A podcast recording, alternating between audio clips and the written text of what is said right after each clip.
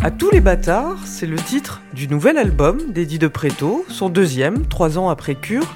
C'est aussi un podcast en quatre parties, produit par Genre Idéal, qui vous plonge au cœur de la création de ce nouvel album.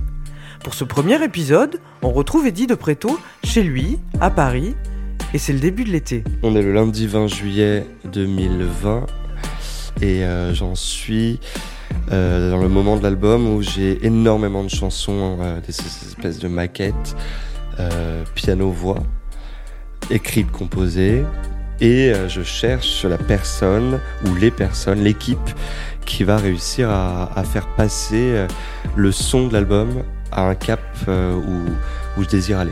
Donc euh, quel son de piano, quelle couleur, quelle chaleur, quelle, quelle rondeur, qu'est-ce qu'on va mettre autour, quels ingrédients, comment on va le réaliser, quels ingrédients on va mettre autour pour que euh, ça soit agréable dans nos oreilles. Épisode 1, l'écriture. Ça m'angoisse, tu vois. C'est trop, c'est trop deep tout ça. En fait, c'est trop aller fouiller dans les choses que t'as pas forcément envie de voir.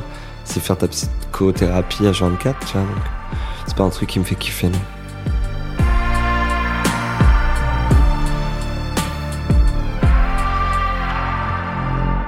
Je déteste écrire depuis tout le temps. Le premier album a été hyper dur à écrire, mais bon, j'avais énormément de temps. Euh, là, il y a eu très peu de temps, du coup, il y a eu deux ans. Pendant la tournée, la tournée du premier album, j'ai essayé d'écrire un peu, mais c'était encore très focus sur euh, ma vie qui a changé, vu que ma vie avait réellement changé avec les concerts. Donc, euh, je pense et je suis même sûr qu'on s'en fout tous un peu ma vie qui a changé. Et donc, je voulais garder le, cette innocence, ce côté un peu poignant du, qui a fait euh, le succès, la forme de succès du premier album j'ai un peu une sorte de culpabilité constante du fait que du coup j'écris pas assez, à quel moment ça devrait l'être. Euh, ah peut-être que ça c'est une merveilleuse chanson. Ah putain ce que je vis là c'est peut-être une folle chanson qu'il faut pas que je passe à côté. Ça, ça peut arriver à tous les moments. C'est des sensations, des urgences. Ça a toujours fonctionné un peu comme ça. C'est surtout l'urgence d'écrire. C'est est-ce que ça me fait suffisamment de rebond à l'intérieur pour que euh, ça puisse sortir sur le papier. C'est ça surtout. Donc, ça arrive partout. euh. J'écris sur mon téléphone. J'ai très peur d'écrire aussi parce que j'ai toujours peur d'être déçu. Il y a un peu ce, cette, ce, ce fantasme de, du génie qu'on pourrait être, tu vois, de ce truc de dire la prochaine chose, surtout après un premier album. J'avais ce truc, les premières choses qu'il faut que j'écrive, faut que ça soit de la folie. Et je ne pourrais pas faire autre chose que de la dinguerie. Du coup, j'attendais la dinguerie. J'ai attendu euh, des mois, des mois, des mois, et en fait, moins tu y penses, plus les choses arrivent hyper naturellement, en fait. Il faut juste... J'ai un pote qui me dit tout le temps ça, il me dit fais-toi confiance et surtout fais confiance à tes chansons et fais confiance à ton cœur. C'est pas quelque chose que tu peux mesurer, que tu peux tenir en main, que tu peux contrôler. Même avec mon psy, j'en discute de ça. Il me dit comment mettre un timing sur la créativité, c'est exactement la chose qu'on ne peut pas contrôler.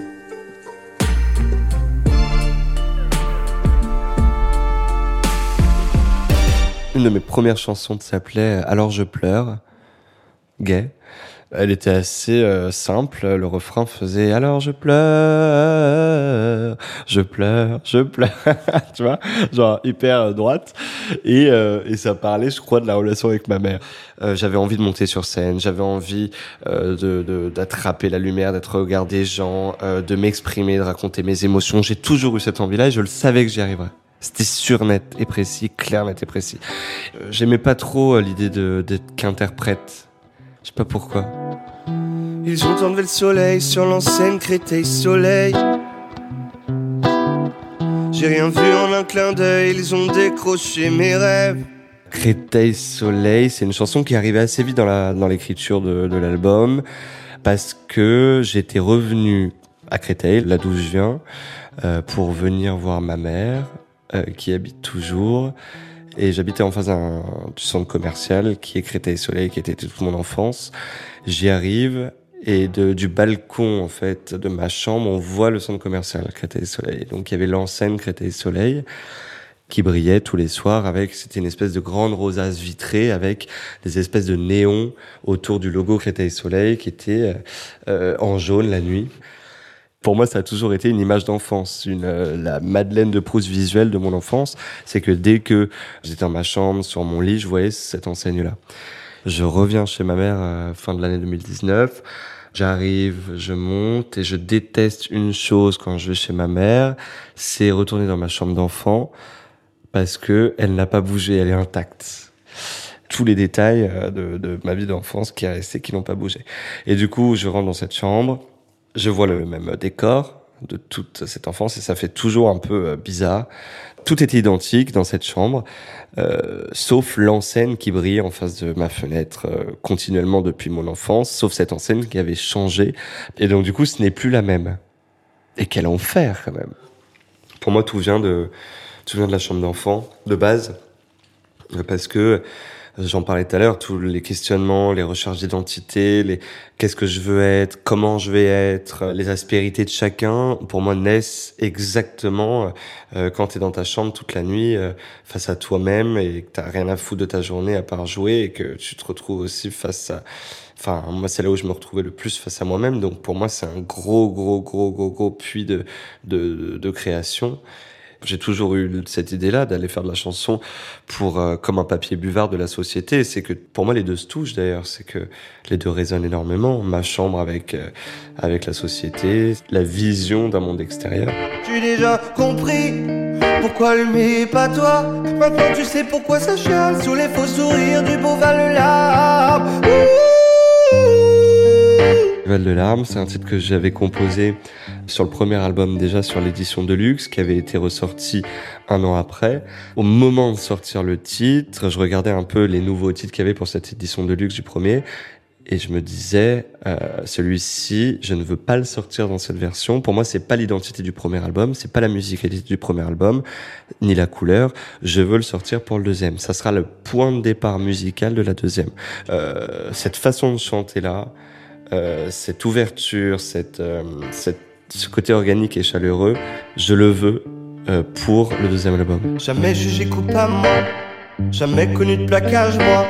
Je n'ai jamais vu de rage sur mon visage blême sans problème, moi. Jamais connu la gave, moi. Ni été traîné au sol, moi. Je suis passé sans heure entre tous les contrôles et les chaînes, moi. C'est mon, ressenti personnel sur le fait que euh, j'ai toujours eu la sensation de pouvoir avoir comme une carte euh, privilégiée vis-à-vis de la police par rapport à ma couleur de peau. Et cette chanson parle exactement de ça. C'est mon point de vue euh, vis-à-vis de comment je me sens quand je suis dans la rue, sans passeport, sans carte d'identité. Euh, avec parfois, quand j'étais à Créteil, j'avais du shit dans le slip parce que justement mes potes me disaient bah toi c'est bon Eddie, euh, personne va te contrôler, tu peux le mettre. Et en effet, mais je voulais absolument en parler euh, parce que c'est un sujet qui me tient énormément à cœur.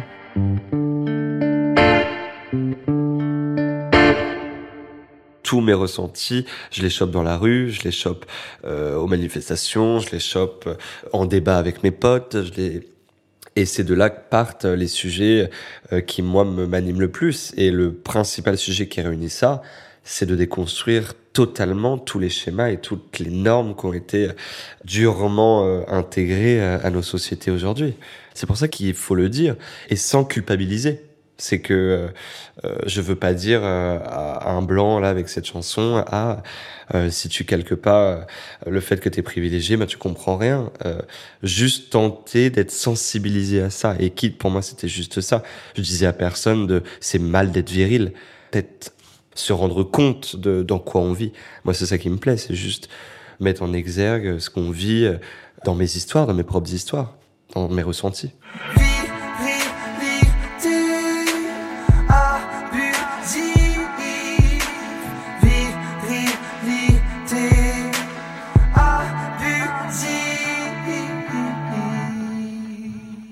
Après la tournée, je suis parti avec Charlie, mon acolyte, pour ce, cet album.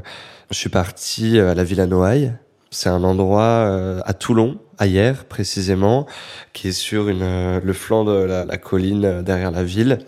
Deux semaines et on a fait les premiers titres de l'album. Et euh, moi, mon but, vu qu'il n'y avait pas encore de précision musicale, de direction fort, nette et précise, euh, j'étais là, je veux faire du titre, je, je, veux produire, je veux surproduire. Je disais à Charlie, je veux, on va faire un titre par jour. Je vais écrire un titre par jour. Le matin, tu te lèves, on se lève à 8 h à 18 h il y a un titre génial, on est content. Et on en a fait 20 comme ça. Et ensuite, on a fait une deuxième résidence un mois ou deux mois après, qui était pareil dans la, vers Fréjus, dans une espèce de maison d'artistes qui s'appelle Le Mât. Et là, l'hiver arrivait, du coup, on avait la cheminée, enfin, c'était trop, trop Et puis, on est là, et je me suis dit, c'était une deuxième étape, donc, j'avais la direction de l'album, j'avais la couleur, j'avais l'idée de où je voulais aller et qu'est-ce que je voulais dire et qu'est-ce qui me manquait. Enfin, qu'est-ce qui me manquait pas encore, mais en tout cas, je savais où je voulais aller dans la couleur. J'ai dit, on en fait le moins, mais le moins tape juste. Il y a énormément de blocages, énormément d'angoisse. Par exemple, la deuxième résidence, au bout du septième jour, on est resté deux semaines, donc au bout d'une semaine, vide, plus envie, flemme.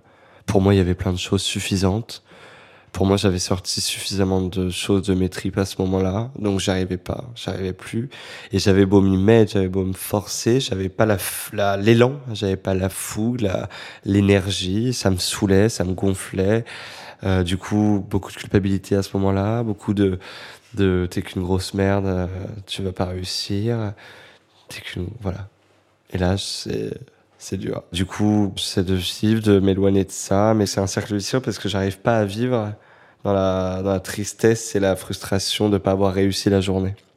Donc du coup, par exemple, tu m'emmènes à une teuf, une soirée où j'ai rien su faire de la semaine ou de la journée, je suis en mode genre mauvais délire, je suis en mode méga mauvais délire, personne peut me parler, je, préfère rentrer du coup et aller me mettre en boule et, et me m'auto-flageller jusqu'à temps que ça revienne. Et après, par contre, les jours où j'ai réussi à faire des choses, je suis un soleil.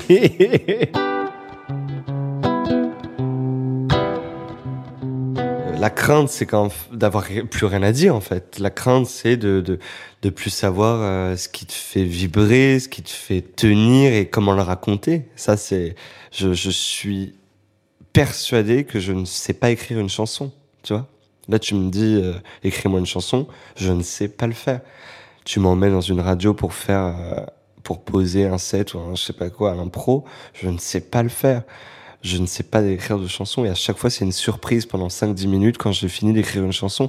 Parce que je suis là genre, waouh, j'ai écrit une chanson, tu vois. C'est vraiment, je, il y a pas de j'ai pas de méthode et du coup c'est un peu le, le flou. C'est c'est est-ce que euh, il y a des choses qui vont sortir? Est-ce que ça sera suffisamment puissant? Est-ce que ça sera assez subversif? Est-ce que ça sera un peu provoque même? La petite euh, musique qui passe bien sous toutes ses formes moi ça me fait chier je m'ennuie très rapidement.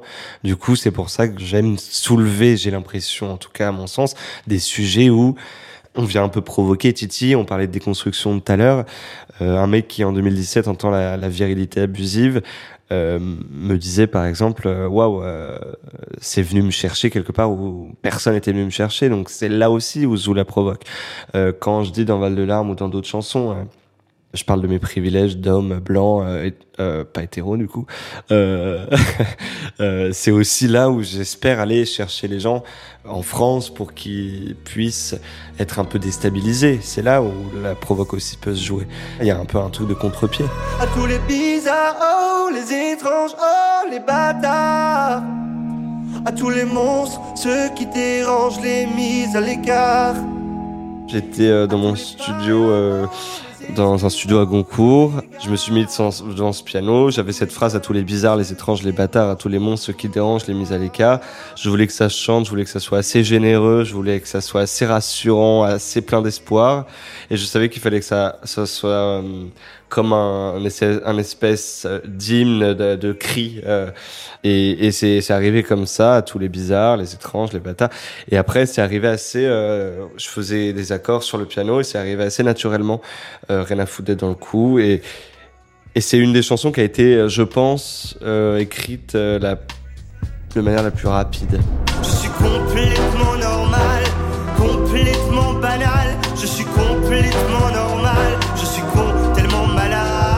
c'était sur la question de l'homosexualité surtout. Est-ce que euh, je suis comme tout le monde et, justement cette question un peu, euh, cette obligation d'être comme tout le monde. Donc du coup, c'était plus une remise en question. Est-ce que j'ai l'obligation ou pas d'être comme tout le monde? Est-ce que et là, c'est c'est plutôt euh, je m'en bats les couilles en fait. Je je vais pas attendre qu'on me pose la question ou que je me pose la question. J'ai plus envie de faire cet effort-là d'être normal ou pas ou de me poser la question ou pas. J'ai juste envie d'assumer le fait que pour vous ou pour moi ou pour chacun d'entre nous, l'autre est bizarre et ça va être comme ça. On va être bizarre et on va être que des bizarres. Et je pense que tout le monde, enfin à la base, moi ça vient de moi, mais à la base tout le monde, je pense, un jour dans sa vie s'est dit euh, putain je suis grave bizarre. On est tous le bizarre d'un autre à mon sens.